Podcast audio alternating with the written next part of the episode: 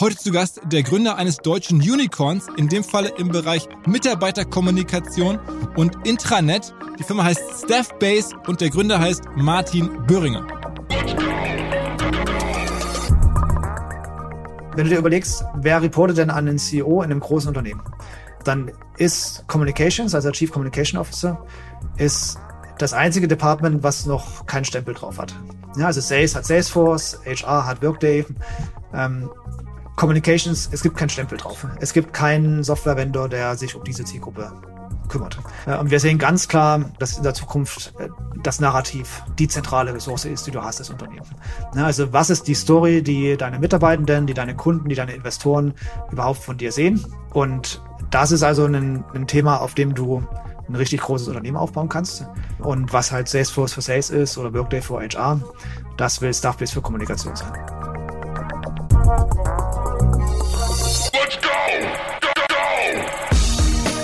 Herzlich willkommen beim OMR Podcast mit Philipp Westermeier. Ihr werdet euch wahrscheinlich fragen, warum unser Partner SalesViewer hier so oft im Podcast wirbt. Aber das ist relativ einfach zu erklären, denn wenn wir hier mittels Podcast Reichweite für SalesViewer erzeugen, dann besuchen natürlich auch hunderte von Menschen die Website von SalesViewer und SalesViewer kann dann mit dem eigenen Tool die Website-Besucher oder deren Firmen vor allen Dingen mit Klarnamen entschlüsseln. Also Podcast-Werbung führt zwangsläufig zu immer mehr Website-Besuchern und Website-Besucher lassen sich in Firmen Klarnamen von SalesViewer entschlüsseln und zu neuen B2B-Kunden machen. Und natürlich auch wir bei OMR sind sehr zufrieden mit SalesViewer nicht nur als Kunde, sondern auch als Partner. Wir setzen deren Tool ebenfalls ein zur eigenen B2B-Lead-Generierung und entschlüsseln damit die Website-Besucher von OMR, OMR Reviews oder anderen Tochterfirmen. Man sieht einfach, wer eure Webseiten besucht hat und wofür sich potenzielle Kunden interessiert haben. Neben uns, also OMR, sitzen aber auch noch deutlich größere Firmen wie Stepstone, Avato Systems, Sport5, Talon One oder die Vodafone-Tochter Grand Centrix bereits auf SalesViewer und generieren damit täglich neue B2B-Leads. SalesViewer ist bekanntlich auf unserem hauseigenen Software-Bewertungsportal OMR Reviews das bestbewertete Tool in gleich drei Kategorien und kann jederzeit kostenlos getestet werden. Wer also sehen möchte, wer auf der eigenen Website drauf war und diese Person dann am besten zu Kunden verwandeln möchte, der kann das alles kostenlos ausprobieren. salesviewer.com slash OMR. Zurück zum Podcast. Es könnte sein, dass jetzt einer der motivierendsten Podcasts der letzten Jahre kommt. Denn die Geschichte von Staffbase und dem Martin, die fängt erstmal an mit Scheitern, mit Sachen, die nicht geklappt haben. Dann spielt sie in einer Region in Chemnitz, wo man so klassischerweise erstmal denkt, naja, da kommen jetzt eigentlich keine Unicorns her. Haben wir doch natürlich auch tiefer darüber gesprochen. Chemnitz versus Berlin versus Hamburg. Der Martin hat mir dann sogar freundschaftlich vorgeworfen, ja weiter das Klischee zu bedienen. Also auch darum ging es. Aber am Ende ähm, ist es da dem Martin gelungen, gegen alle Wahrscheinlichkeit eine Firma aufzubauen, die das Potenzial hat, die ganze Region zu verändern und vor allen Dingen die auf der globalen Ebene mitspielt, die gegen die Konzerne aus dem Silicon Valley antreten kann, die mittlerweile halt ja Milliarden wert ist. Die ganze Story dazu, die kommt jetzt. Und wenn der Martin das schaffen kann, dann können das sicherlich nicht alle schaffen, aber dann können das in Deutschland aus meiner Sicht noch ganz viel mehr Leute schaffen. Und das motiviert doch eigentlich. Und in diesem Sinne direkt rein ins Gespräch mit Martin Böhringer von Staffbase. Auf geht's! Moin Martin. Hi Philipp. Du bist ja vor allem erstmal Dr. Martin Böhringer, habe ich gesehen. Ne? Du bist ja promoviert sogar. Ja, bitte, bitte Siezen und Doktor. Worin hast du denn promoviert? Äh, tatsächlich auch an der TU Chemnitz mhm. ähm, in Wirtschaftsinformatik. Und das, das war also so ein, das war, war eine von diesen Geschichten. Also wenn du aus Chemnitz kommst, dann, dann hast du ja mehr Gelegenheiten, irgendwie, irgendwie woanders hinzugehen. Also eigentlich ist es ja der, der Default. Ne? Ähm, und mich hat's immer wieder zurück. Irgendwas hat mich immer zurückgehalten. Und das war, ähm, also Studium habe ich damals in Chemnitz gemacht, weil ich halt äh, den, den Studiengang echt gut kannte und ähm, da auch praktisch schon so ein, ich habe da schon als Webdesigner gearbeitet in so einem lokalen Unternehmen, habe gedacht, okay, dann studierst du jetzt halt einfach noch schnell nebenbei. Ähm, dann wollte ich eigentlich nach der nach dem Studium eigentlich zu äh, in die Strategieberatung gehen. Ähm, dann habe ich plötzlich diese Angebot, dieses Angebot bekommen, ähm, zu promovieren ne, und mit traumhaften Möglichkeiten. Also ich hatte praktisch ein eigenes Entwicklerteam, mit dem ich da äh, so lustige Prototypen bauen konnte und mein Zeug machen konnte. Ich habe ja so Forschung in Twitter und Facebook gemacht. Ähm, und das war einfach zu gut, um es nicht zu machen. Also bin ich in Chemnitz geblieben. Ähm, und dann ist daraus ja im Prinzip mein erstes Startup geworden, äh, was wir dann auch vor Ort gegründet haben. Ähm, das heißt, obwohl ich immer mit einem Bein eigentlich schon woanders war, äh, hat es mich immer wieder zurückgezogen. Aber dein erstes Startup war nicht ähm, Staffbase? Das war nicht Staffbase, nein. Ähm, das hatte den schönen, klangvollen Namen Hoyoki. Äh, war eine komplette, war eine super Sache. Ähm, und ich habe mittlerweile auch ähm, zwei Handvoll Startups gesehen bis heute, die genau versuchen, das Gleiche zu machen. Was machen die? Ähm, es waren, es sind Activity Streams für Cloud-Applikationen. Ja, also wir haben gesagt, make all your Cloud Apps work as one. Äh, du kennst doch, also früher Facebook, ne, äh, also so für die Eltern unter uns, ne, wo du noch so Farmville spielen konntest und so und das dann in deinem Newsfeed auftauchte. Das war die Zeit, bevor dein Newsfeed ähm, so getrieben war von Meinungsäußerungen und, und, und tatsächlichen News, sondern da ging es mehr darum, was hat denn der Philipp jetzt bei Facebook gemacht? Und da hast du diese Spiele drauf. Und das, das nannte man damals einen Activity Stream. Mhm. Ja, also dass du, ähm, dass du also siehst, was ein Mensch, also nicht nur, nur was er von sich gibt bei Twitter oder, oder Facebook, sondern auch, was diese Person macht. Also ich habe ein neues File bei Dropbox hochgeladen, äh, es gibt ein neues Ticket bei Zendesk, ähm, ich habe ein neues Commit bei GitHub gemacht. Ne? Und das sind halt, das, diese Events aus diesen Tools rauszuholen, in einem Feed anzuzeigen für dein Team. Das haben wir damals gemacht. Klingt so ein bisschen wie Slack. ähm, ähm, Slack kam so drei, vier Jahre später raus und das war das ähm, Power-Feature von Slack.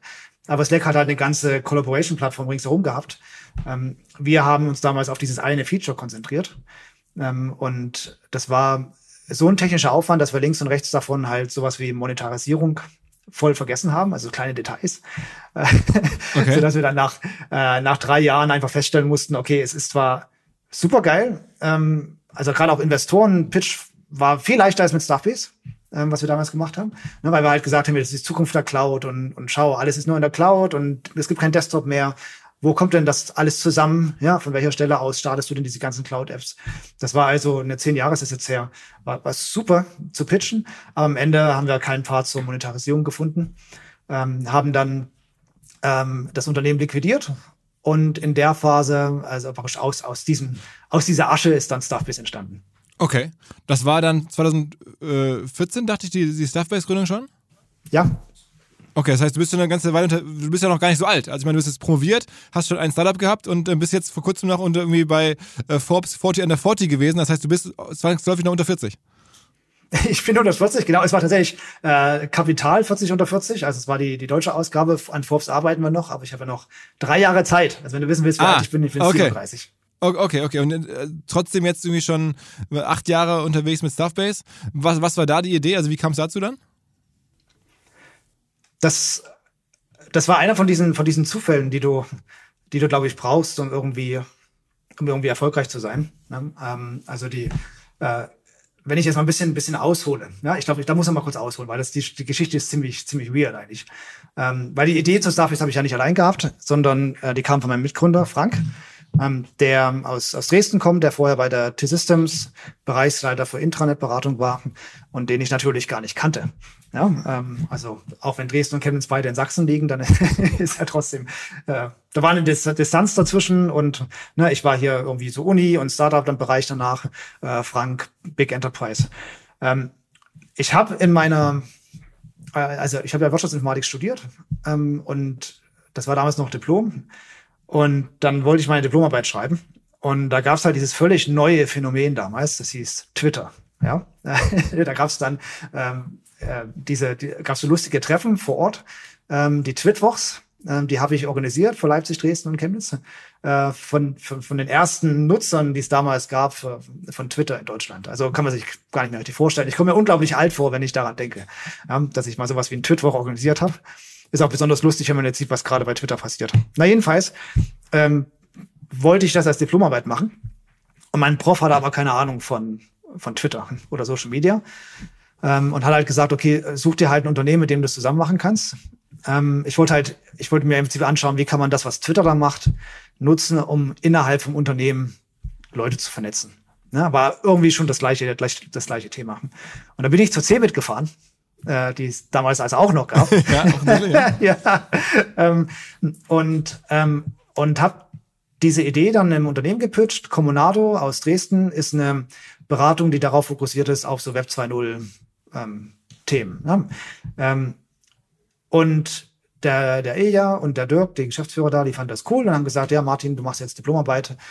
Äh, wie kann man Twitter, wie kann man das Prinzip Twitter für Unternehmen nutzen? Ähm, das habe ich gemacht und rauskam praktisch so ein Konzept, ein Produktkonzept.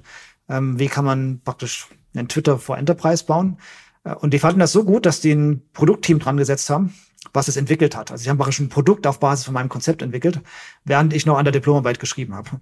Ähm, und da waren die fast fertig und plötzlich launchte auf der TechCrunch Disrupt Yammer.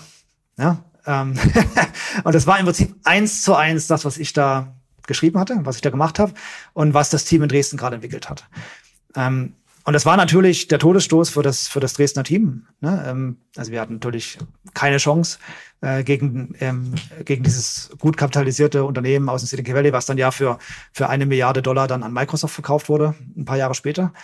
Ähm, es war aber für mich so ein kompletter, ja, ähm, äh, kompletter Boom im Hirn, dass, dass du sagst, okay, du sitzt jetzt hier in Chemnitz als, als Diplomant, ja, schreibst du um die Diplomarbeit und bist nur wenige Wochen hinten ran ähm, bei dem, was, was die im Silicon Valley so machen.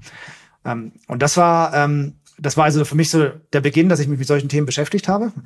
Ähm, und jetzt fast forward, dieses Unternehmen Comunado, ähm, das war also, das ist ein gemeinsamer Bekannter, also Frank kannte Comunado und ist tatsächlich zu Comunado gegangen, ähm, um seine Idee, die er hatte für ein Startup, zu pitchen.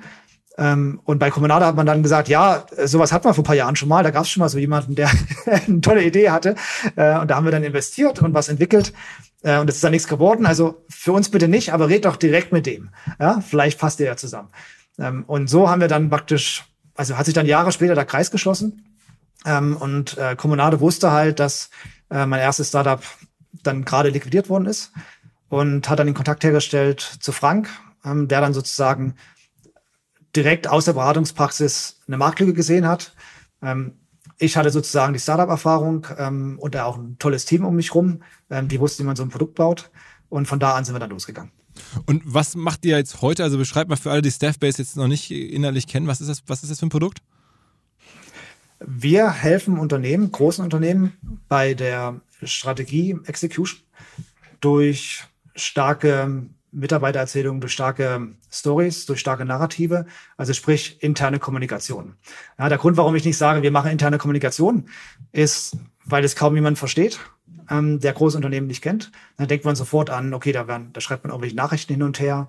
Ne? In, in einer der letzten Folgen hast du ja auch ähm, das Thema mit Slack, was, was ein völlig anderes Thema ist, ähm, sondern hier geht es darum, ich bin CEO von einem großen Unternehmen.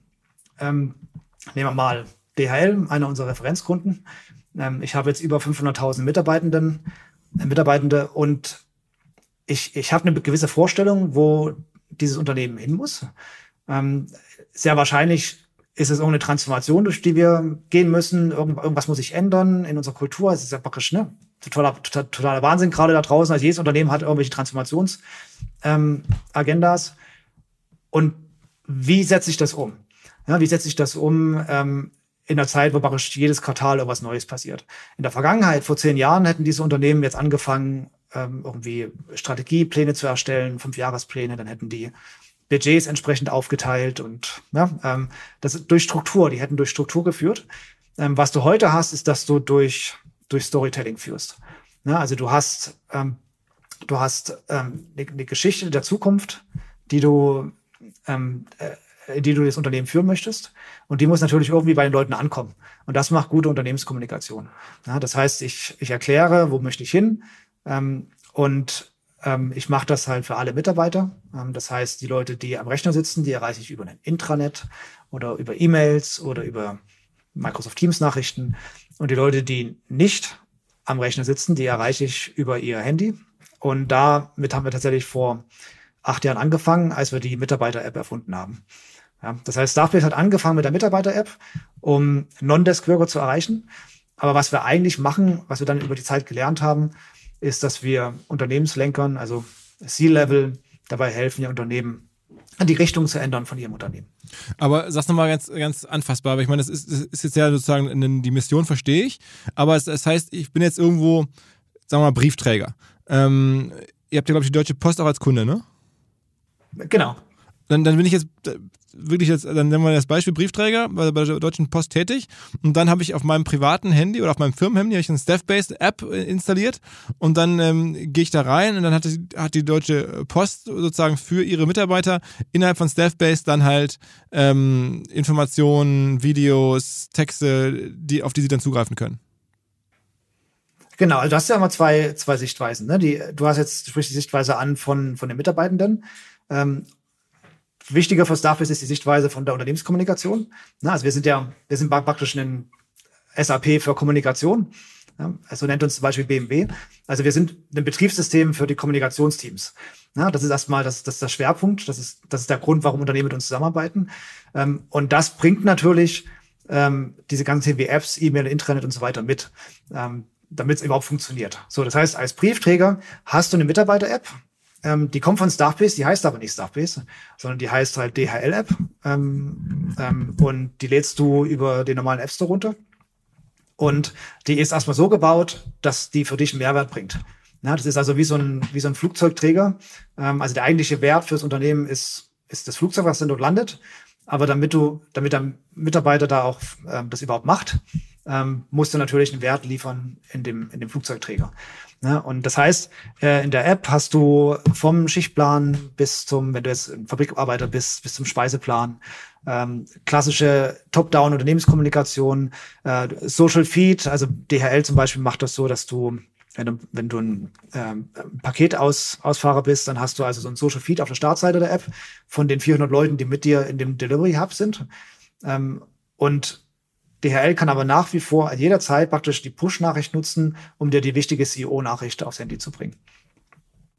Okay. Ähm, das heißt, am Ende ist es alles White Label, äh, ein White Label Intranet äh, für Firmen, die sehr viel Workforce haben, die jetzt nicht unbedingt äh, Büroarbeitsplätze hat. Kann man das so sagen? Es ist ein Intranet für Firmen, denen Kommunikation sehr wichtig ist. Okay, ja, also wir haben ja, ja. Welcher Mitarbeiterzahl ist es dann sozusagen, dass man typischerweise mit euch arbeitet? Ab 1000 Mitarbeiter geht das los. Ähm, die idealen Kunden haben 10.000 oder mehr Mitarbeitende. Wie viele Firmen gibt es denn dann in Deutschland, die 10.000 oder mehr äh, Mitarbeiter haben? Na, Staffbase hat global jetzt über 2000 ähm, Kunden. Davon hat nicht jeder mehr als 10.000 Mitarbeiter. Ne? Also wir, wir, es geht ja bei 1000 los. Ähm, aber so der, der, der klassische Staffbase-Kunde hat irgendeine Art von Komplexität. Ja, also wenn du jetzt nur 1000 Leute hast, die alle an einem Standort sitzen ähm, und du möchtest jetzt irgendwelche Arbeitsanweisungen kommunizieren, dann arbeitest du nicht mit Staffbase zusammen. Ja, dann kannst du alle in der Kantine versammeln ähm, oder halt irgendeinen total also irgendein Intranet nehmen, ne, wo du halt irgendein PDF hochlädst. Äh, mit Staffbase arbeitest du zusammen, wenn dir wenn es dir sehr wichtig ist zu verstehen, okay, wie, wie reagieren Leute auf die Inhalte, ähm, welche Nutzergruppen ähm, äh, lesen das und welche lesen es nicht. Ja, also sprich, dieses neu gekaufte Unternehmen da in Mexiko, ähm, sind die engaged oder nicht? Ähm, und, und das eben über alle Mitarbeitergruppen hinweg. Ja, das heißt, ein Staffbase hat ja eine Mitarbeiter-App, wie du es schon jetzt als Beispiel gebracht hast. Ähm, wir können aber auch richtig gute E-Mail-Newsletters verschicken und wir können auf die Screens, die du in der Werkhalle ähm, darum hängen hast. Ja, und wir können auch die Nachrichten in Microsoft Teams reinposten und in SharePoint anzeigen. Das heißt, das Staffbase ist eine ähm, Multi-Channel-Plattform für interne Kommunikation. Und es kommt eigentlich gar nicht so sehr auf diesen Weg an, wie wir den Mitarbeiter erreichen, sondern das Ziel ist immer, alle Mitarbeiter mit dem medialen Channel zu erreichen, damit dann die Kommunikation wirklich sicherstellen kann, okay, wir haben wirklich alle erreicht. Ähm, und wir verstehen vor allen Dingen, wie die Leute auf unsere Nachricht reagieren. Also, um es noch einmal hier abzurunden, bei unserem äh, hausinternen OMR-Software-Vergleich, OMR-Reviews, äh, lauft ihr in der Kategorie ähm, Social Intranet Tools also ähm, das so, oder Social Internet Software ähm, und seit da ähm, auch ganz gut bewertet, zwölf Bewertungen, 4,6 Punkte, ähm, aber halt nur zwölf Bewertungen. Also das, äh, da müssen wir ein bisschen daran arbeiten, dass dann noch mehr Menschen äh, Staffbase bewerten, aber ähm, am Ende weiß ich nicht, wie viele Kunden von euch sind in Deutschland von den von den 1000, die du gerade nanntest? Über 2000 Kunden. Wir haben ungefähr die Hälfte des Umsatzes in Deutschland. Ähm, ihr solltet, ihr solltet halt eine Kategorie aufmachen, die Employee Communications Software heißt. Mhm. Ähm, so, so nennt es auch äh, jetzt Forrester zum Beispiel und ähm, bei Gartner geht's auch in die Richtung. Es ist einfach ein Riesenunterschied, ob du, äh, ob du ein Intranet willst. Also Intranet ist im Prinzip, das ist halt, das ist dieser Touchpoint. Ne? Das ist einfach nur, das, Intranet kann so vieles sein. Das kann was sein, wo ich irgendwelche PDFs hochlade. Das kann was sein, wo ich, wo ich möchte, dass Leute irgendwie produktiver einen Einstieg in ihre, in ihre speziellen Apps da haben. Ähm, das Staffbase Intranet ist für Kommunikation gebaut. Ne? Also was zum Beispiel viele Firmen machen, ist, sie schalten Staffbase als Startseite vor, was auch immer sie dahinter als komplexes Intranet haben. Ne? Ähm, es, das muss dir so vorstellen, ähm, was, was bei vielen Unternehmen gerade passiert, ist, dass die, wie auf so einem Festival, wo die, wo die große Bühne leer ist. Ja, weil jetzt irgendwie alle sind weitergezogen zu, äh, zu Microsoft Teams oder Slack, wo halt die Arbeit stattfindet. Ja, die findet dann nicht mehr in einem Intranet statt, sondern die findet halt in diesen Collaboration Tools statt. Ähm, und die Unternehmen fragen sich gerade, okay, brauche ich die große Bühne überhaupt noch? Also brauche ich diese eine Startseite? Ähm, und da kommt jetzt plötzlich die Kommunikation, ähm, die in vielen Unternehmen brutal wichtig geworden ist. Also absolute CEO-Priorität. Könnt gleich nochmal drüber sprechen, warum das so ist. Ähm, und die sagen jetzt plötzlich, wir brauchen die große Bühne. Wir waren zwar in dem alten Intranet noch so ein kleines Fenster, ganz unten rechts, ja, äh, neueste Unternehmensmeldungen. Ähm, aber jetzt plötzlich brauchen wir die große Bühne, ähm, weil das, was wir zu sagen haben, total wichtig ist. Ja, und dann ähm, wollen diese Unternehmen also eine neue Form von Intranet, wenn du es Intranet nennen möchtest. Ja, also wir nennen es Fronto-Intranet, ähm, weil es eben darum geht, dort die Kommunikation in den Mittelpunkt zu stellen äh, und nicht Zusammenarbeit oder ähm, äh, Produktivität. Ich hatte ja, du hast ja gerade schon erzählt, im, im, Podcast mit dem, mit dem Stuart Butterfield, dem Gründer von Slack, ähm, dem von Staffbase erzählt, aber scheinbar nicht so ganz präzise. Der kannte euch auch noch nicht. Ähm, ich, ich, nahm an, das sei so ein bisschen auch eine, durchaus irgendwie in derselben Sphäre wie Slack, aber ist es nicht. Ähm, äh, Habe ich dich da blamiert? Ich hoffe nicht. Nee, überhaupt nicht. Also er hatte dann auch live nachgeschaut ne? ähm, ja. und festgestellt, dass wir, dass wir auch Kunde sind. Ne? Wir nutzen natürlich ja auch Slack. Ich hatte tatsächlich jetzt auch ähm, ähm, vorhin gleich nochmal geschaut, äh, ob Slack oder Salesforce bei uns Kunde ist. Sind sie tatsächlich nicht, ähm, obwohl die meisten anderen großen Westküsten ähm, IT-Unternehmen unsere Kunden sind. Ja, also, Ach wirklich? Ähm, also auch Google und Facebook ja, sind eure Kunden? Ja, natürlich. Ähm, weil, also, diese haben ja, sagst also selbstverständlich, ja, natürlich. Also, als wenn jetzt Google oder Facebook oder Amazon irgendwie äh, bei jedem Kunde sind. Also, ich meine, das ist ja nicht natürlich. Naja, das sind, du, das, das sind große Unternehmen, die eine Kommunikationsabteilung haben. Ja, ähm, und Kommunikation ist ist nicht so einfach, wenn du mehr als zwei, drei Leute hast äh, in diesen Teams. Ne, das heißt, ähm, also Staff ist halt eine Kommunikationsplanungslösung, so eine Art ähm, ja, Projektmanagement für, für Kommunikationsteams. Es hat halt, es hat die, äh, es ist das beste Produkt, um intern E-Mails zu versenden und auch zu tracken nach Erfolg und so weiter. Ne, und das sind ja alles Use Cases, die, die, die, keine Produktionsmitarbeitende brauchen. Ne? Ähm, also ähm, äh, diese, die, die IT-Unternehmen nutzen natürlich nicht unsere Mitarbeiter-App. Brauchen die ja nicht. Ne? Aber ähm, was die brauchen, ist eine Möglichkeit für ihre Kommunikationsteams maximalen Impact zu generieren. Ja, und deswegen sage ich natürlich, ne, weil es, also Slack ist ja keine Lösung für äh, Unternehmenskommunikation.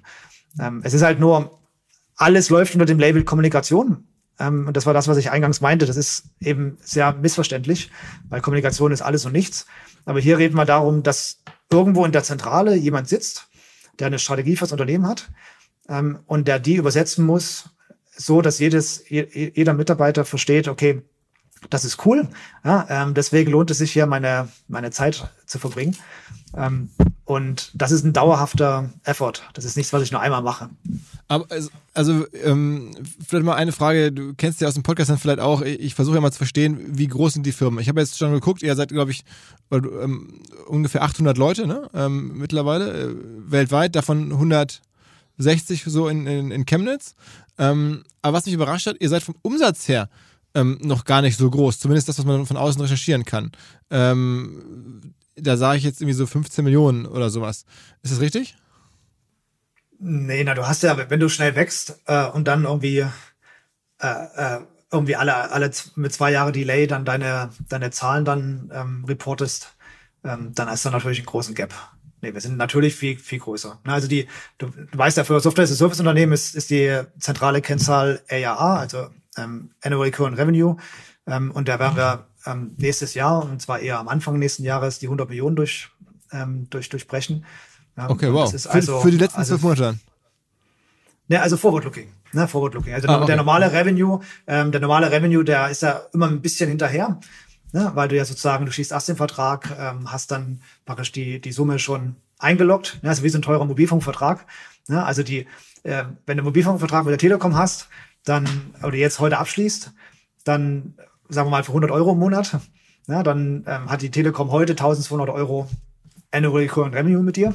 Ähm, aber den richtigen Revenue hat sie erst nach zwölf Monaten dann komplett mhm. ähm, in den Büchern. Ja, deswegen es, hast du immer diesen Effekt, dass der normale Umsatz ein bisschen hinterherhinkt gegenüber dem ARA.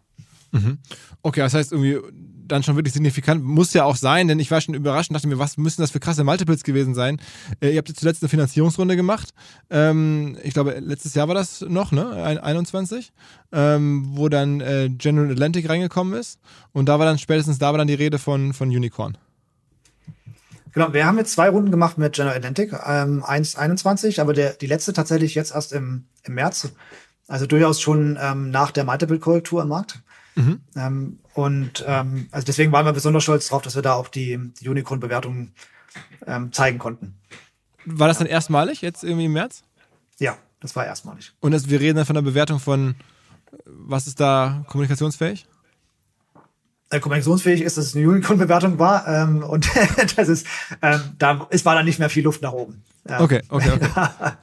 Äh, ja gut, aber ich meine, ist ja, also hätte ja jetzt auch zwei Milliarden sein können. Ich meine, wer weiß. Äh, Nein. Oh, okay, okay. Ähm, und dann habt ihr auch relativ viel Geld aufgenommen jetzt nochmal. Also ich glaube in Summe jetzt deutlich über 100 Millionen auch Cash in die Firma reingeholt, ne?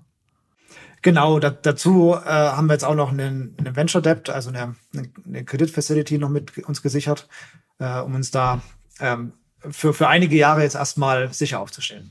Und wo braucht man das ganze, wofür braucht man das ganze Geld? Ich meine, das ist ja ähm, jetzt bei euch schlank gewachsen, ihr, ihr habt ja die Entwickler, äh, du bist selber sozusagen wahrscheinlich der oberste noch Entwickler vom, vom, vom Mindset her, stelle ich mir so vor. Ähm, das Produkt wird schon im Silicon Valley äh, benutzt, wie du gerade beschrieben hast. Was macht man mit dem ganzen Geld? Ja, das frage ich mich auch immer. Was, wo geht nur dieses Geld hin?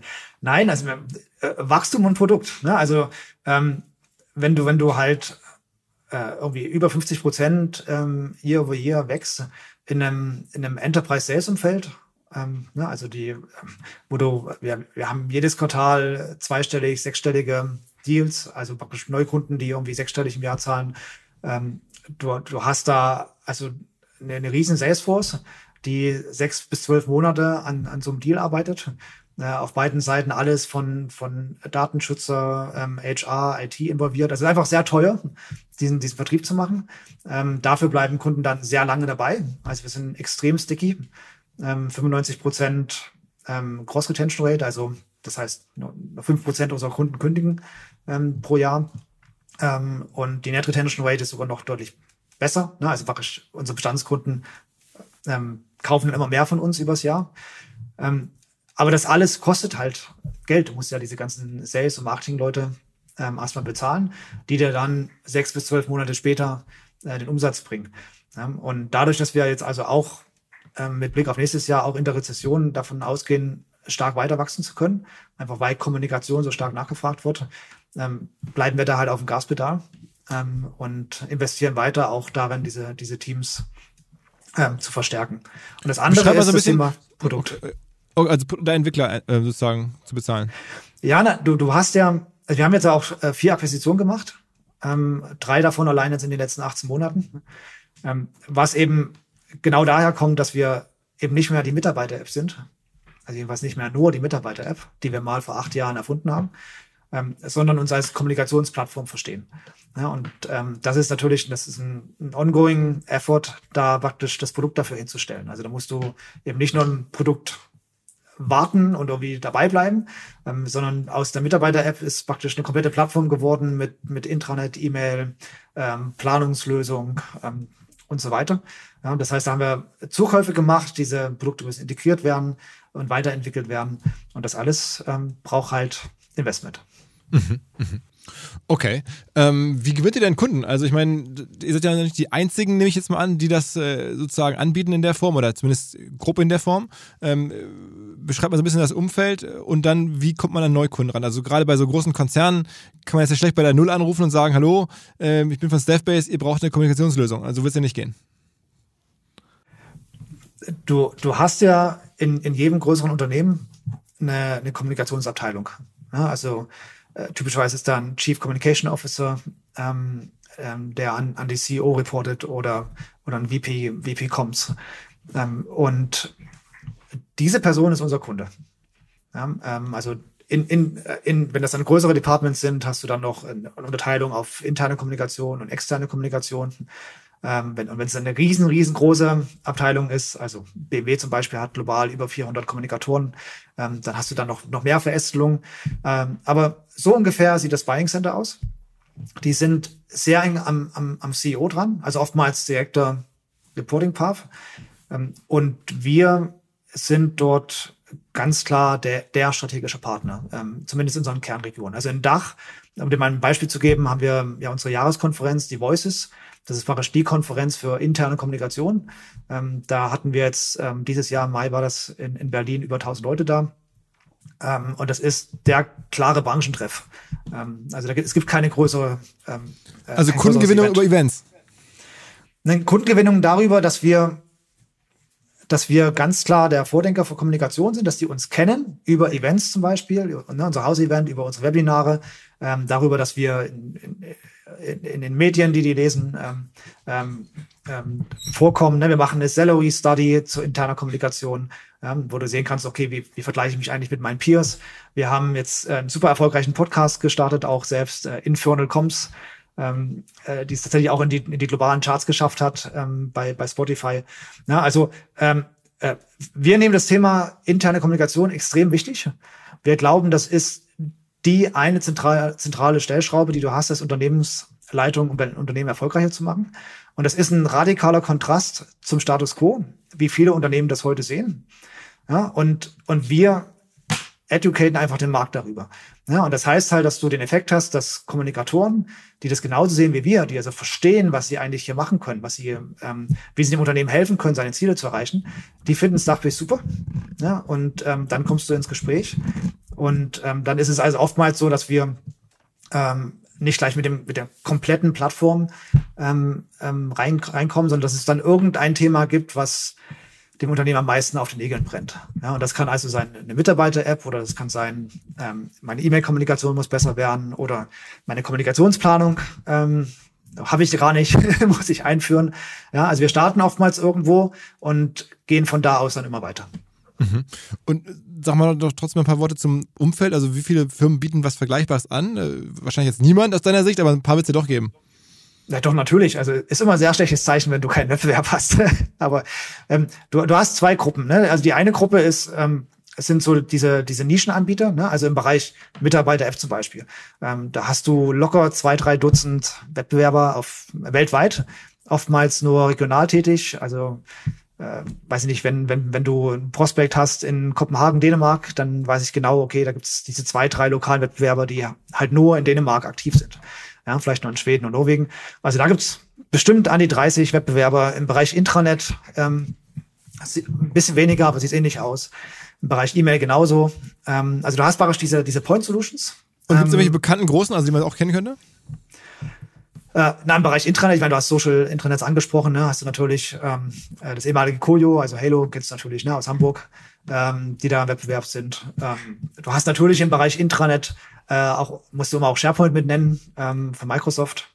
Ne, ähm, was natürlich, was, was wir nie als direkten Wettbewerber sehen, ne, integrieren uns ja auch stark rein, haben ja auch eine Akquisition gemacht in dem Bereich, ähm, um im Microsoft-Ökosystem nativ mitspielen zu können. Aber es ist natürlich heute oftmals das am meisten genutzte Internetprodukt. Ähm, Im Bereich ähm, Mitarbeiter-App, im, im, Bereich ähm, E-Mail glaube ich nicht, dass es, ähm, dass, dass da andere Vendoren gibt, die man, die man kennt. Äh, es gibt noch, wir haben zwei Wettbewerber, die, die für uns eigentlich für das Endgame relevant sind, die also ähnlich wie wir an einer Stelle angefangen haben äh, und jetzt sich aufgemacht haben, die komplette Kommunikationsplattform zu werden. Ne? Also Top-Down-Kommunikation. Äh, ist einmal ein irisches Unternehmen, Popular heißen die, ähm, Private Equity ähm, backed. Die haben jetzt, also ist auch jetzt so eine so eine Kombination aus mehreren Private Equity Unternehmen, die jetzt zusammengesteckt worden sind. Ähm, und im, im Valley in Kalifornien sitzt noch First Up, ähm, die also auch, die beiden sind ähnlich groß wie wir, ähm, ähm haben auch tolle Enterprise-Kunden äh, und verfolgen die ähnliche Vision. Mhm. Neuer Partner, der sehr für uns alle, vor allen Dingen für euch, unsere Hörerschaft spricht. Die Rede ist von Liquid, L-I-Q-I-D. Liquid ist ein Vermögensverwalter, der sich an ja etwas wohlhabendere Menschen richtet. Ihr hört gleich, wie wohlhabend man sein muss, damit man die Vorteile von Liquid genießen kann. Als da wären, Liquid sagt, sie seien persönlich wie eine Privatbank und dabei modern wie ein Neo-Broker. Das macht Sinn, denn die meisten Menschen sehen sich ja tatsächlich nach Guidance bei ihrer Geldanlage. Man fühlt sich häufig vielleicht beim traditionellen Bankberater nicht mehr so gut aufgehoben und Liquid greift genau da rein. Die tun das, was ein sogenanntes Family Office häufig für sehr wohlhabende Menschen tut, nur mit deutlich niedrigerer Einstiegshürde. Also eine Art Family Office für jedermann, exklusive Anlagemöglichkeiten. Man kommt über Liquid zum Beispiel in Private Equity und Venture Capital Fonds mit rein, wenn man das gerne möchte. Liquid ist fünfmal in Folge Deutschlands Top-Vermögensverwalter geworden, laut Kapital. Wer also mitmachen möchte, jetzt kommt die Auflösung, braucht aktuell mindestens 50.000 Euro als Mindestanlagevolumen in einigen Wochen ist die Aktion vorbei, dann sind es wieder 100.000, die man mitbringen muss. Wenn einem das möglich ist, dann gerne ein kostenloses Erstgespräch vereinbaren unter liquid.de slash omr. Zurück zum Podcast.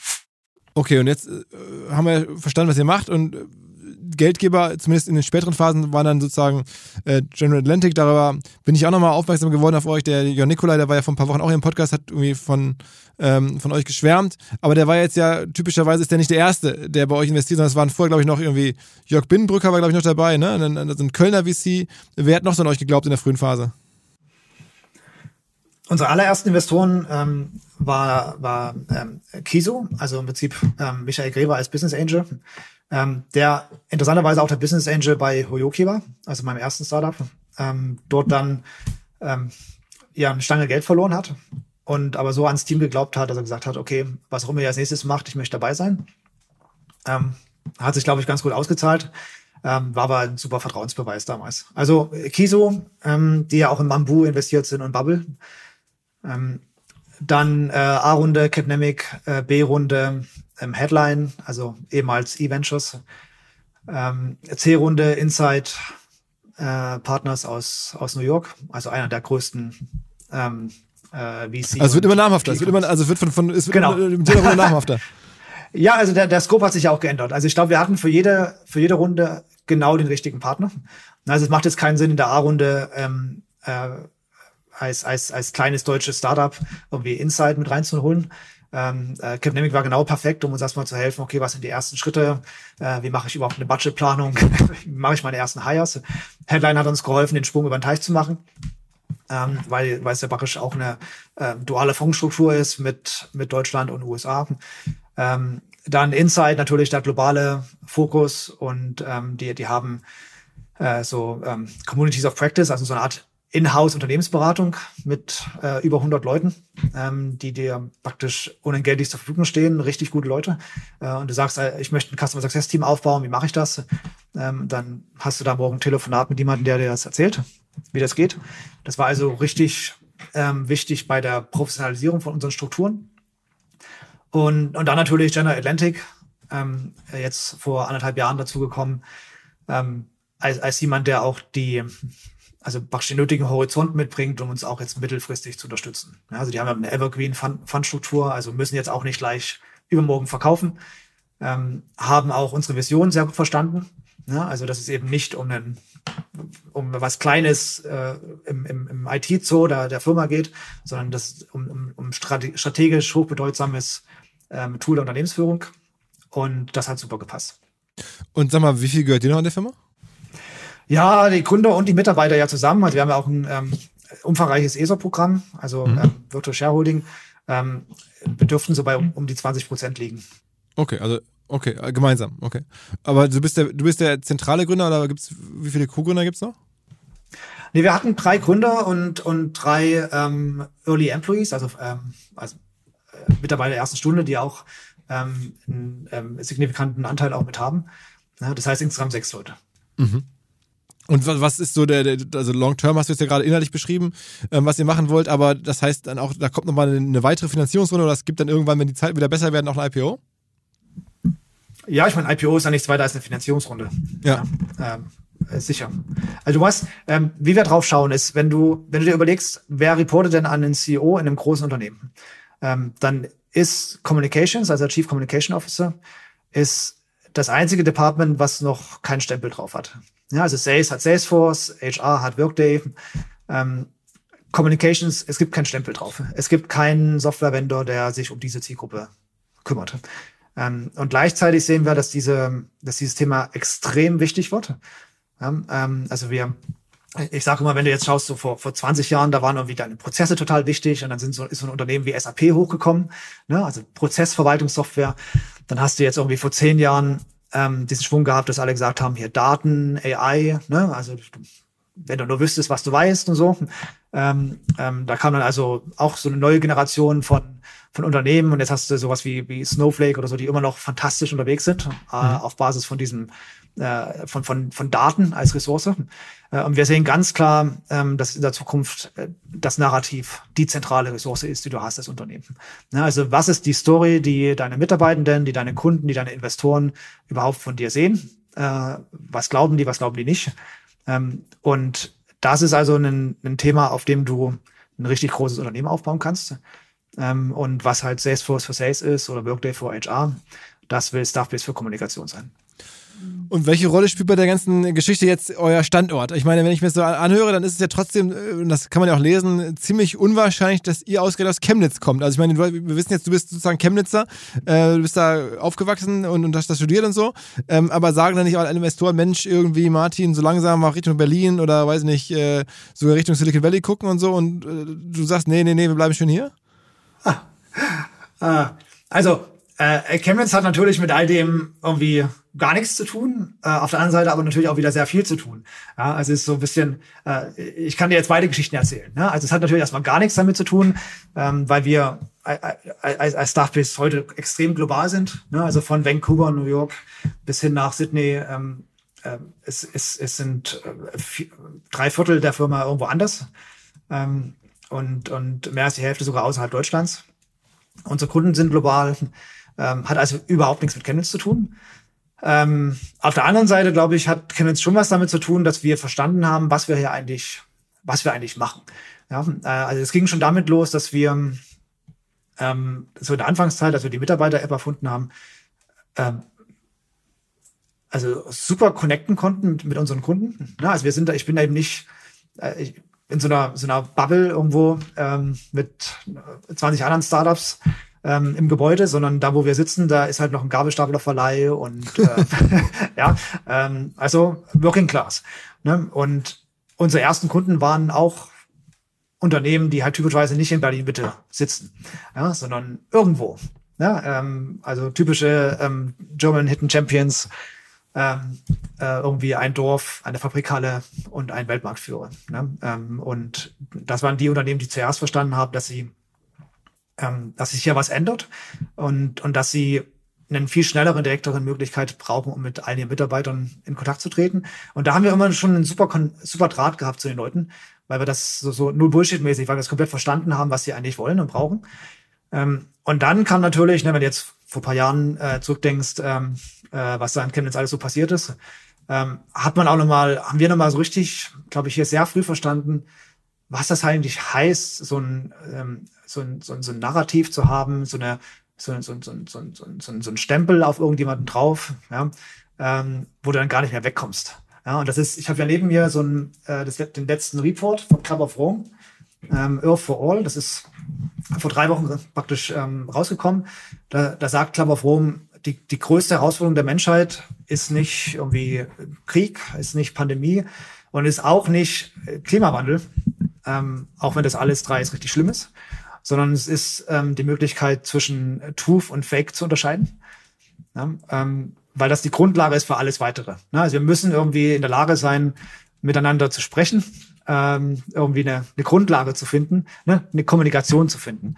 Ähm, und das ist halt was, was wir, äh, was wir Herrn Chemnitz wirklich schon seit Jahren so aus erster Reihe sehen dürfen, ja, wie, äh, was halt passiert, wenn, wenn so ja, Gesellschaften auseinanderdriften oder wenn ähm, wenn eine, eine vorherrschende Meinung in den Medien über etwas, etwas da ist.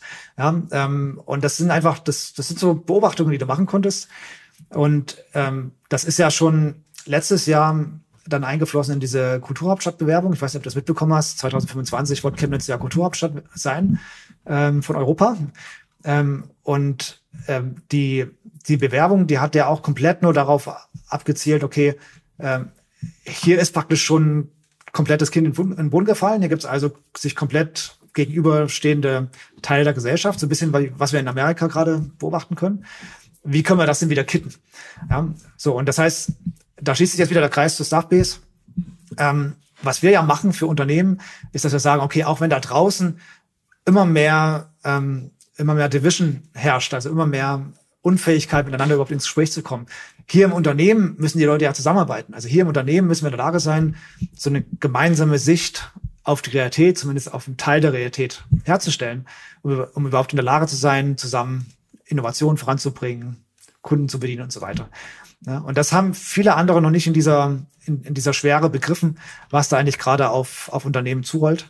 Aber sagst, sagst du jetzt gerade, dass, dass ähm, Chemnitz sozusagen falsch auch eingeschätzt wird, sozusagen von, von denen, äh, die aus der Ferne drauf gucken? Also ähm, der Stempel, den Chemnitz sozusagen hat oder Sachsen hat, ist der denn aus deiner Sicht falsch de facto?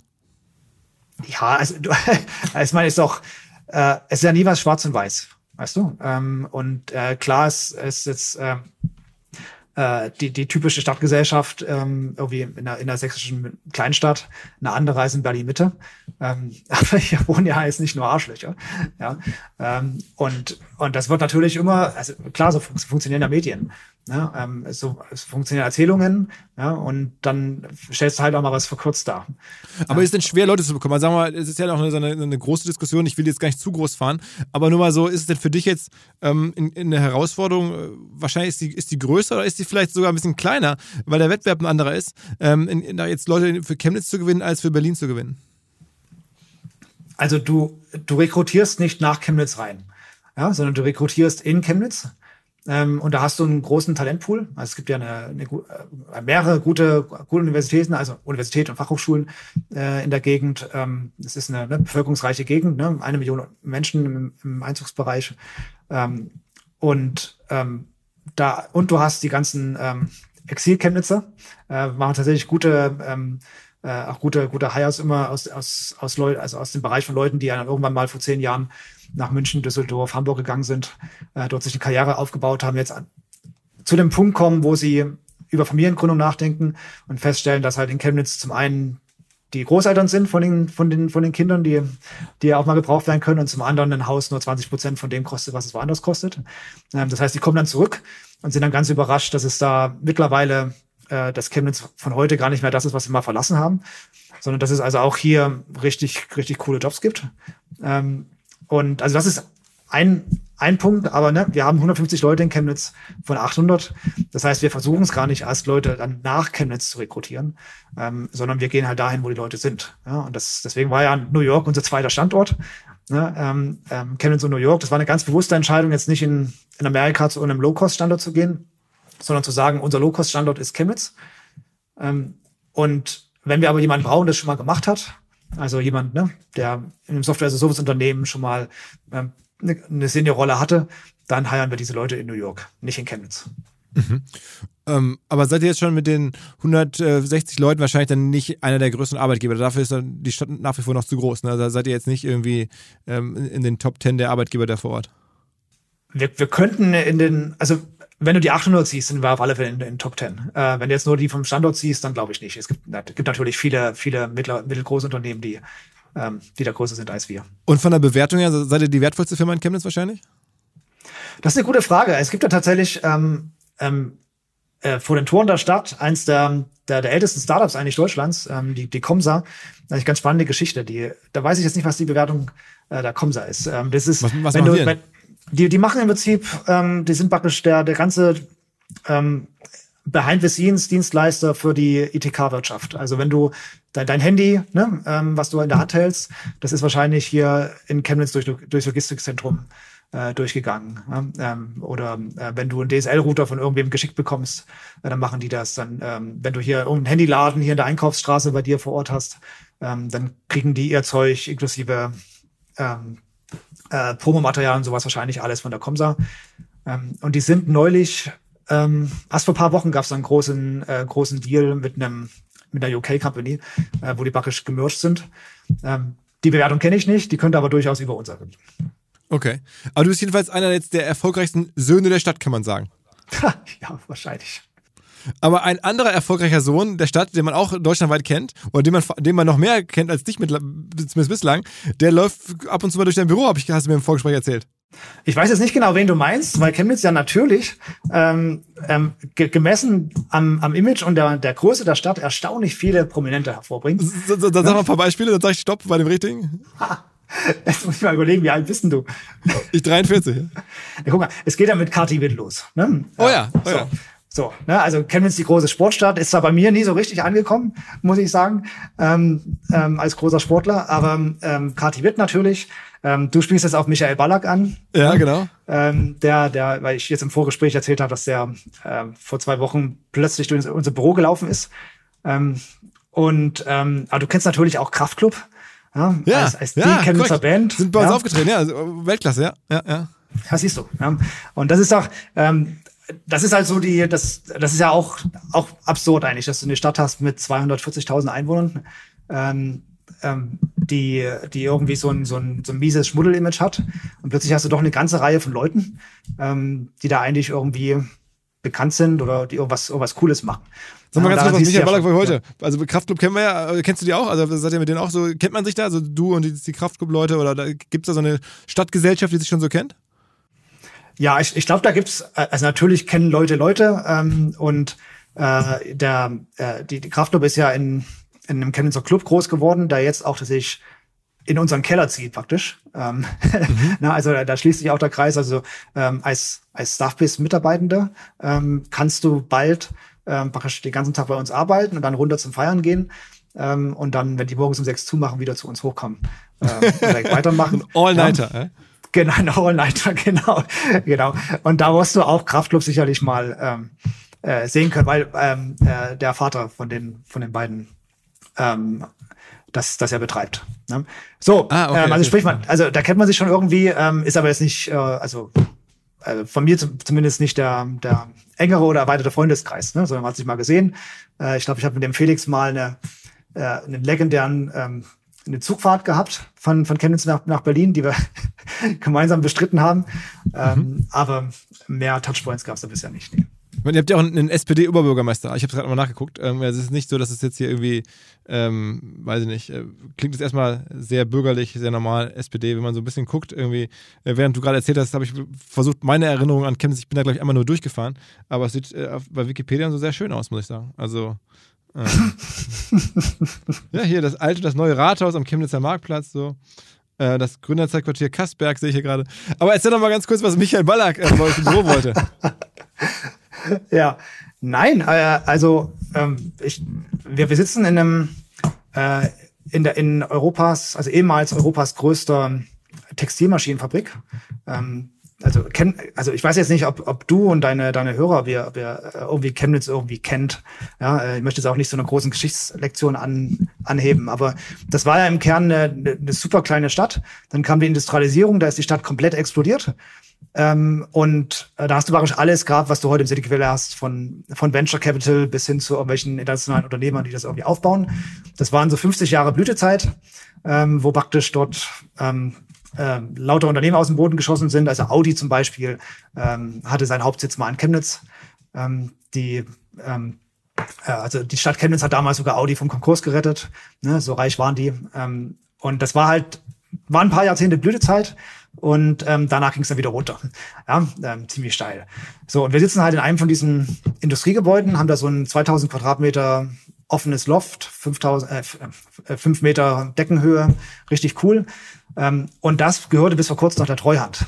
Ja, ähm, also sprich Staatsbesitz. Mhm. Ähm, und ähm, als, als Siemens dann als größter Mieter vor drei Jahren da ausgezogen ist, ähm, stand das Ding plötzlich, plötzlich halt fast komplett leer und dann haben die das an einen Immobilienfonds äh, aus Leipzig verkauft, der in Leipzig schon sehr erfolgreich die ehemalige Spinnerei dort revitalisiert hat. Also Neo Rauch zum Beispiel ähm, hat dort sein Atelier, mhm. also du den kennst. Ähm, ja, natürlich, ein Maler, und, ja. Ja, ja, genau. Und, ähm, und, und viele, viele Startups, ähm, auch der Inkubator von der HL sitzt dort. Also richtig, also richtig coole ähm, ja, ähm, Fabrikloft ähm, ähm, Struktur dafür für Startups.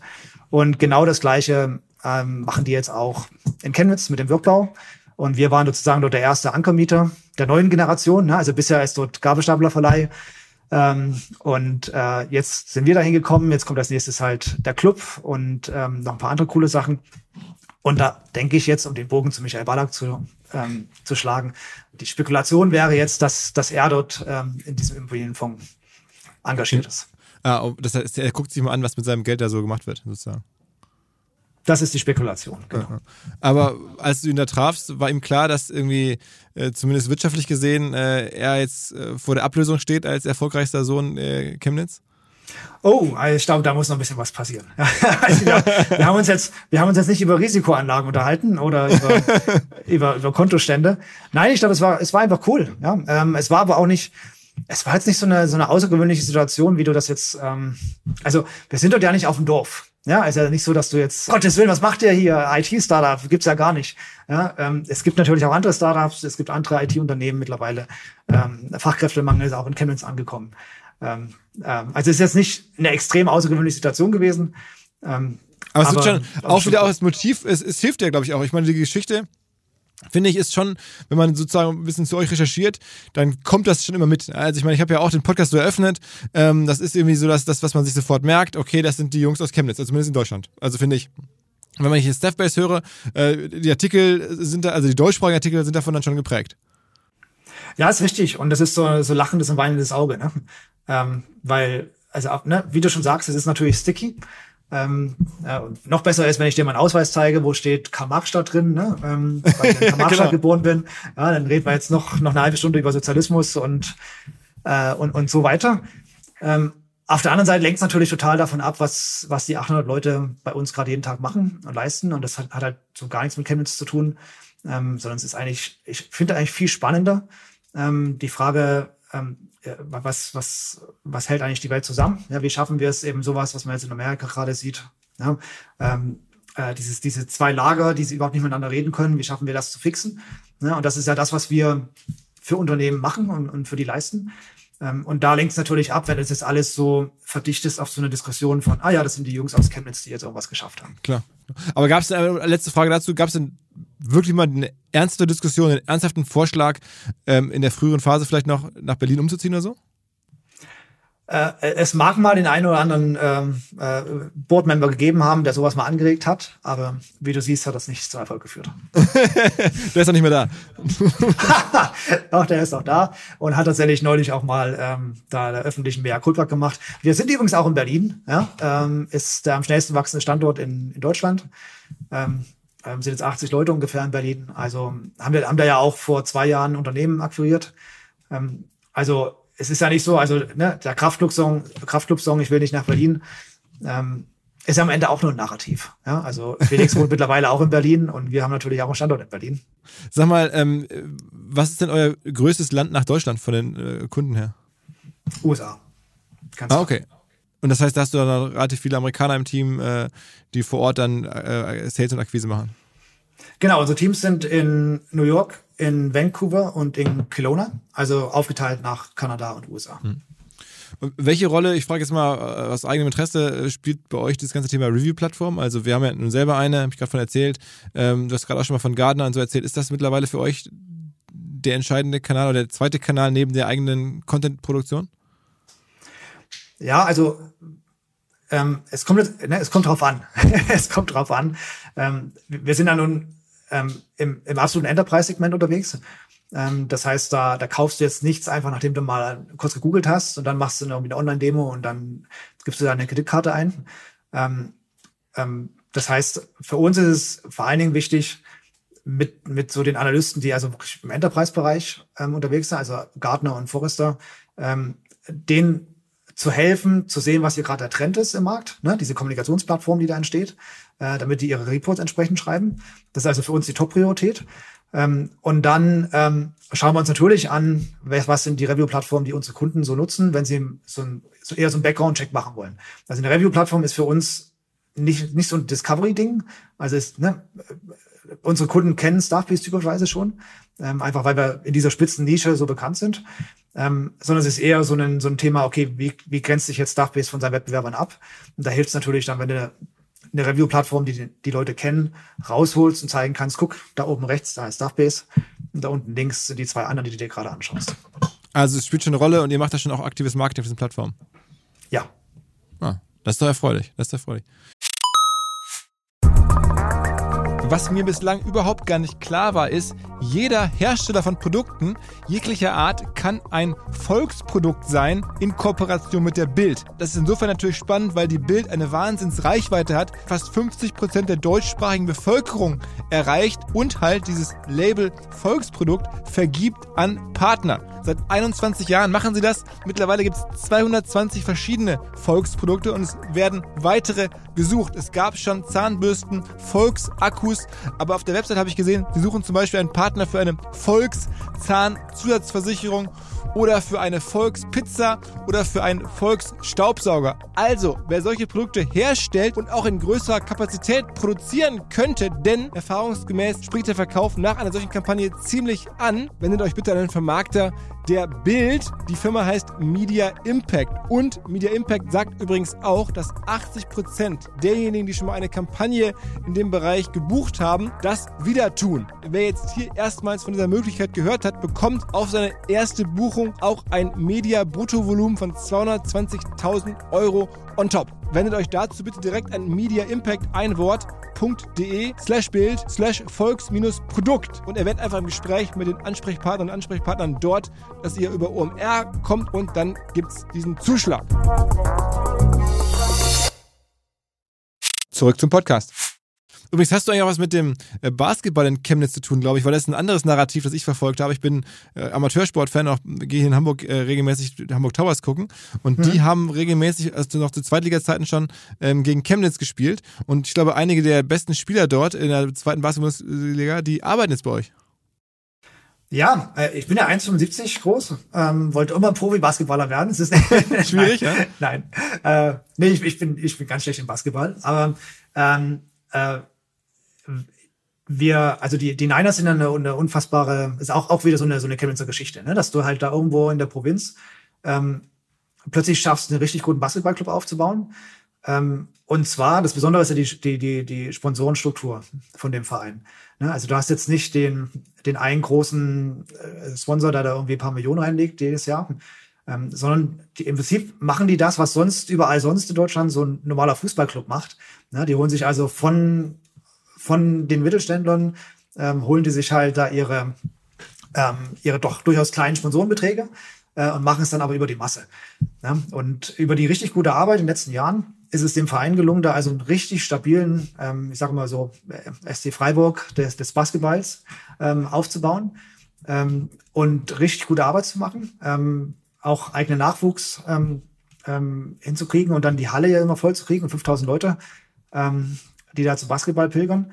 Ähm, was ja auch wieder dann mit dem mit der klassischen Chemnitz-Erzählung irgendwie überhaupt nicht zusammenpasst, ja, dass da äh, die lauter junge Leute irgendeinem halbamerikanischen Team ähm, dazu jubeln.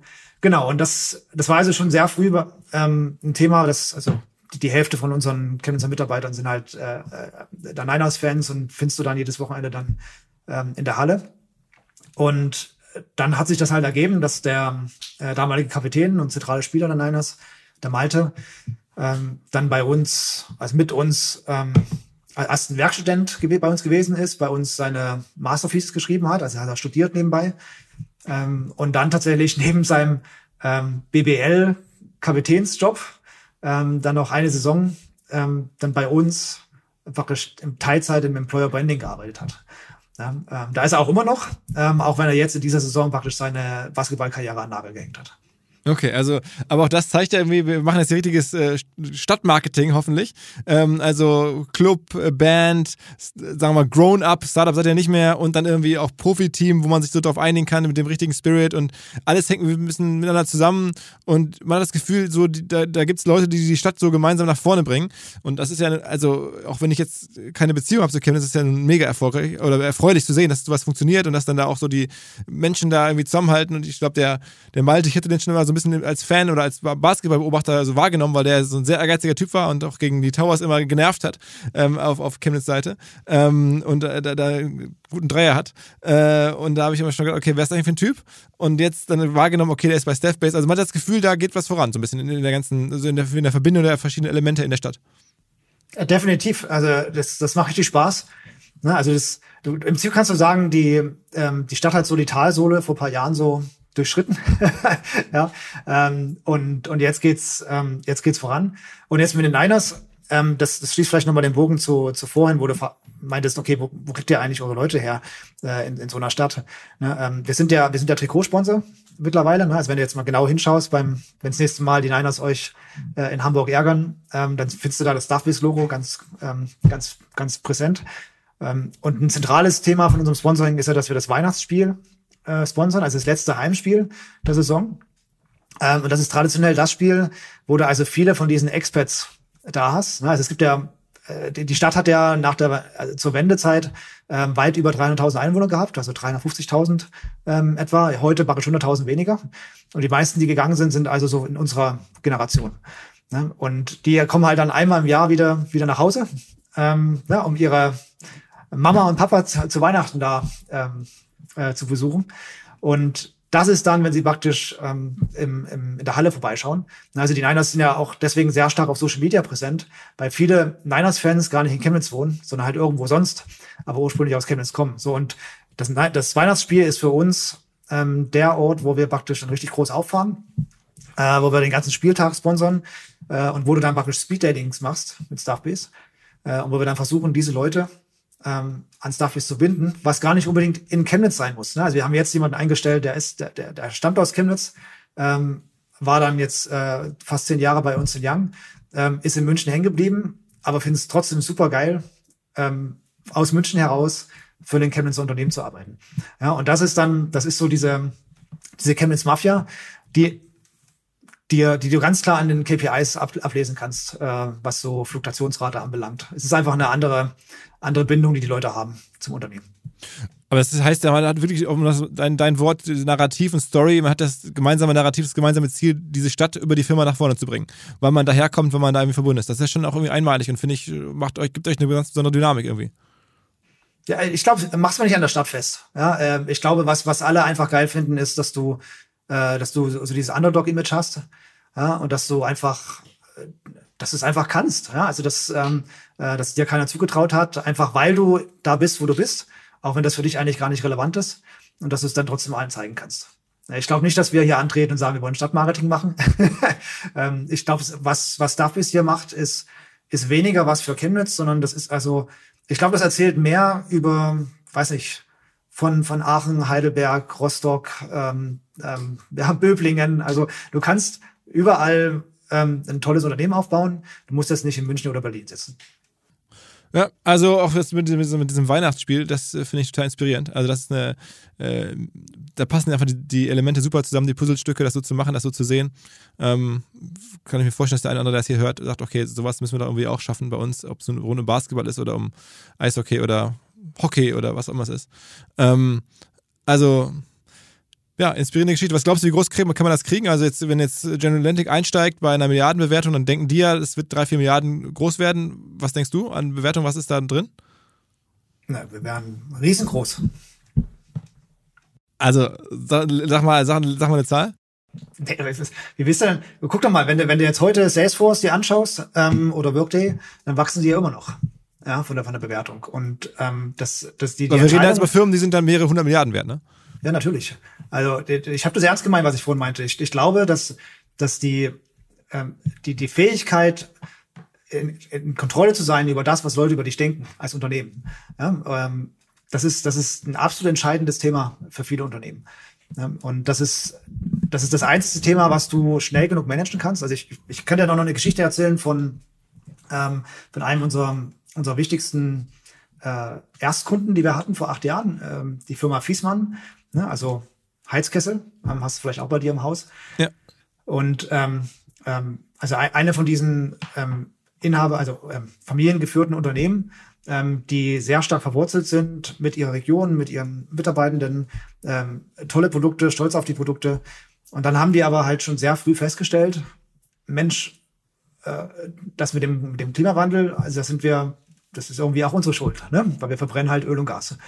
Ähm, und ähm, da haben, ähm, hat das Unternehmen sehr früh festgestellt, dass, dass sich was radikal ändern muss, wenn es das Unternehmen in zehn Jahren noch geben, geben soll. Ja? Und das war aber überhaupt nicht einfach, weil irgendwie alle Fiesmann ja mit Öl- und Gasheizungen gleichgesetzt haben. Ne? Also die eigenen Mitarbeitenden, die teilweise in der dritten Generation dort gearbeitet haben, ähm, die eigenen Partner. Ne? Du hast ja diese Fachhandwerker, die sozusagen äh, dann, dann die, die, die Therme einbauen ähm, und ne, alle Kunden und so weiter. Ja? Und das heißt, ähm, die standen vor der, vor der Herausforderung, ähm, also Max Wiesmann hat zu mir gesagt, ähm, wir, wir mussten uns komplett neu erfinden und um zu ändern, wer wir sind, mussten wir erstmal ändern, wer wir glauben, wer wir sind. Ja, also es beginnt ja im Kopf, ähm, dass ich verstehe, okay, auch wenn jetzt ein Großteil unseres Umsatzes irgendwie mit Öl- und Gaskesseln irgendwie gemacht werden, ähm, unsere Zukunft liegt woanders und deswegen shiften wir uns unseren Fokus. Ja, und das war für uns eine ganz besondere Sache, als wir das vor, ähm, vor, vor paar Wochen gesehen haben. Olaf Scholz hat äh, Fiesmann besucht in, in Allendorf an der Eder in Nordhessen. Ähm, und da haben, haben alle Mitarbeiter so ein T-Shirt getragen. Ja, Möglichmacher der Energiewende. Und, und der Scholz, der hat fünf Minuten Zeit äh, für, eine, für eine Pressekonferenz und redet dann dort, ähm, dass er komplett beeindruckt ist, wie die Mitarbeiter diese, diese Mission so verinnerlicht haben, ja, und, und, und dafür brennen, jetzt äh, herauszufinden, wie wir Deutschland warm bekommen, ohne Öl und Gas zu, zu verheizen. Ja, und, und das ist diesen, diesen Turnaround innerhalb von jetzt sechs, sieben Jahren. Ähm, das ist das, was ich meine mit ähm, ne, die, die Story vorantreiben. Ähm, weil das beginnt, das beginnt mit einer starken Story, mit einer starken Inspiration, mit einer starken Vision. Und das alles, das alles äh, mit einer jährlichen Zahlung von ungefähr 50.000 Euro an Staffbase. Deswegen meine ich ja, wir sind viel zu günstig. Wir sind viel Aber günstig. das ist schon richtig. So, so ein Fissmann zahlt so 50.000 Euro Größenordnung ne, im Jahr. Äh, kann ich dir gerade gar nicht sagen. Äh, Ich glaube, Aber Größenordnung muss ja sein. Ich habe jetzt einmal Ich die glaube, 100 es ist- Millionen durch 2000 geteilt. Also 100 Millionen äh, ERA durch 2000 Kunden, dann ist ja der durchschnittliche Kunde 50.000 Euro. Genau, und Fiesmann ist jetzt ein bisschen größer als der Durchschnitt, ne? Also haben, ähm, ich glaube, 13.000, 14.000 Mitarbeitende, ähm, äh, machen auch ein bisschen mehr mit uns ähm, als, als nur ein, ein Produkt. Also ich, ich denke mal, das ist, wird ein bisschen, bisschen mehr sein. Ähm, aber ähm, ich glaube immer noch viel zu wenig verglichen zum, äh, zum Wert. Man muss dazu sagen, ähm, äh, es ist, geht natürlich bloß eine Partnerschaft. Ne? Also ähm, wir stellen da die Inhalte nicht rein. Ne? Wir sind da im Prinzip nur Mittel zum Zweck. Ähm, also was du brauchst, ist ein Unternehmen, ähm, eine Unternehmensleitung und ein Kommunikationsteam, die das begriffen haben. Äh, viele haben es nach wie vor nicht begriffen. Also viele, viele Kommunikationsteams sehen sich so als interne Journalisten, ne, die über etwas berichten, was in der Vergangenheit passiert ist. Ja, hier siehst du ein Foto von unserem CEO, wie er das neue Werk in Buxtehude vor zwei Wochen gestartet hat. Das ist natürlich nicht relevant. Ja, also nicht relevant für einen Unternehmenserfolg. Ähm, wenn du aber praktisch es schaffst, deine Belegschaft ähm, so umzudrehen, umzupolen, dass jeder versteht, Mensch, die Wärmepumpen, ähm, das ist es. Ja, und Solar, das ist es. Ähm, wir müssen das schaffen, hier von diesem Gas und Öl wegzukommen. Und wir investieren alle unsere Energie da rein. Ähm, dann, dann hast du praktisch dieses komplette Unternehmen auf links gedreht. Ähm, nicht indem du Prozesse geändert hast oder irgendwie ne, den Org-Chart verändert hast, sondern indem du halt eine Idee äh, in, in die Leute reingebracht hast. Und das ist halt äh, die Kommunikation, die wir meinen. Okay, ich glaube, besser kann man es nicht beschreiben. Ähm, jeder wird es verstanden haben. Ich habe auch gerade schon während des Podcasts gedacht, ob wir vielleicht auch mal Staffbase bei uns einführen sollten, aber wir sind noch nicht 1000 Leute. Insofern ähm, brauchen, brauchen wir vielleicht noch ein paar, ähm, paar Jahre, bis wir da reingewachsen sind. Ähm, jedenfalls, äh, ja, Glückwunsch äh, zu der Geschichte. Ähm, und ich bin sehr gespannt. Also ich meine, die Ambition ist ja nun erkennbar hoch. Äh, dann werden wir uns vielleicht mal im Podcast wiederhören. Würde mich freuen, wenn das irgendwie wir das begleiten dürfen. Äh, euren Weg dann jetzt von von eine Milliarde vielleicht zu zu 100 Milliarden. Ähm, es wäre, glaube ich, äh, für, für sehr viele Menschen äh, in, in, in Chemnitz in Deutschland äh, sehr sehr gut, das zu sehen. Jetzt hast du es wieder getan. ja, ja, ja, okay. Aber es, ich meine auch wirklich, ich, es, wir freuen uns ja wirklich alle. Ich freue mich auch über jedes deutsche Unicorn oder jede deutsche Firma, die weltweit er erfolgreich ist, weil es immer die Rede ist, Deutschland, also ich, ne, gucke jetzt auf Deutschland als auf Chemnitz, aber ähm, denke mir, okay, es muss damit gehen, dass wir hier auch große Firmen bauen. Wenn ihr es schafft, irgendwie, wo immer ihr herkommt, 100 Milliarden zu, oder sagen wir es nur 10, das ist doch schon äh, für unser Land gut. Ja? Also dann mache ich mir für meine Zukunft und die meiner Kinder weniger Sorgen. Ja?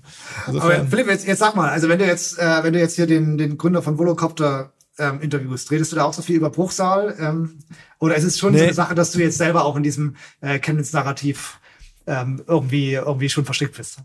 Also ich muss sagen, es hat mich richtig gecatcht, tatsächlich über das Basketball. Also ich habe das irgendwie, den, ersten Artikel, den ich gelesen habe, ist halt über diesen Malte Ziegenhagen, so heißt er ja, ähm, weil ich den habe spielen sehen, in den, ich weiß noch ganz genau, ähm, in der zweiten Liga gegen Hamburg Towers.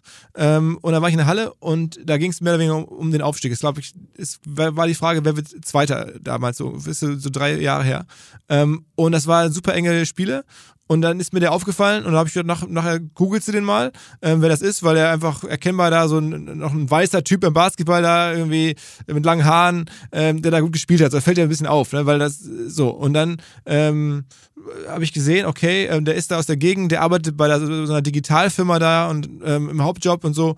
Und dann habe ich das gegoogelt und dann bin ich da auf Stepbase gekommen und so habe ich dieses ganze Narrativ, was du jetzt gerade nochmal nacherzählt hast, schon mal immer im Kopf gehabt. Ähm, insofern ja, habe mich darüber die Story ähm, gekriegt, dass das irgendwie da doch cooler ist, mehr passiert, als man das so meint. Weil ich bin natürlich auch mit meiner jetzt mittlerweile Hamburger Arroganz hingegangen und dachte, okay, Chemnitz, hm, ist nicht Hamburg. Und da habe ich dann verstanden, okay, die machen das da ziemlich geil. Ich bin auch manchmal wirklich, das kann ich sagen, auch ein bisschen neidisch auf so Kleinstädte, weil man da natürlich Sachen anders machen kann. Da könnte man, wir auch als OMR, wenn wir aus einer kleineren Stadt kämen, viel mehr machen und so viel mehr die Stadt vielleicht noch mit äh, irgendwie, ja, äh, prägen, als man das in Hamburg oder in den großen Städten kann. Ähm, und insofern, ähm, ich habe jetzt da gar keine äh, negativen Klischees, die habe ich eher so auf das Wort Sachsen pauschal, aber nicht auf Chemnitz.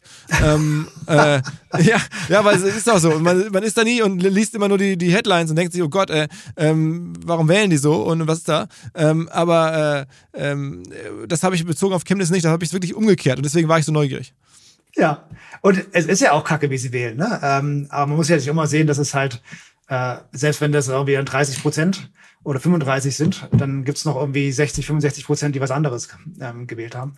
Ähm, und das ist wahrscheinlich, ähm, das, das ist die Basis. Also so rum, so rum drehen wir es immer und versuchen dann von da aus dann wieder diese Zahl wieder nach oben zu kriegen. Ähm, aber, aber du hast schon recht. Also prinzipiell stimmt es ja. Das ist doch ein Plan. Alles klar. okay. Martin, vielen Dank. Philipp, danke. Ciao. Ciao, ciao, ciao, ciao.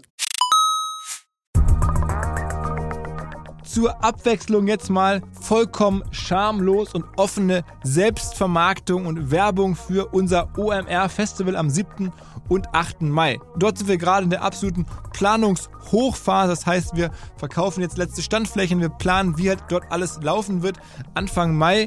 Und weil das so ist und weil wir noch einige Flächen und Möglichkeiten, Masterclasses, Präsenzen frei haben, wollte ich nochmal dazu aufrufen, sich da bitte zu melden, wer noch nach neuen Kunden, nach neuen Leads sucht, wer eine Plattform sucht, um seine Brand transparenter und sichtbarer zu machen, wer in irgendeiner Form nach Nachwuchs, nach Talenten sucht.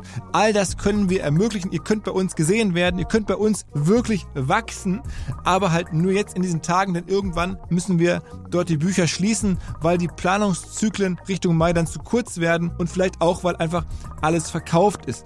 Deswegen jetzt nochmal der Hinweis, denkt an unser Festival jetzt, wer dabei sein möchte mit Masterclass, mit Speaking, mit vor allen Dingen aber Präsenzen auf der Fläche, mit Ständen.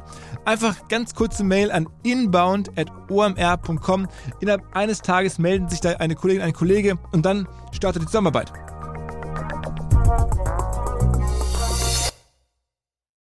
Zurück zum Podcast. Dieser Podcast wird produziert von Podstars bei OMR.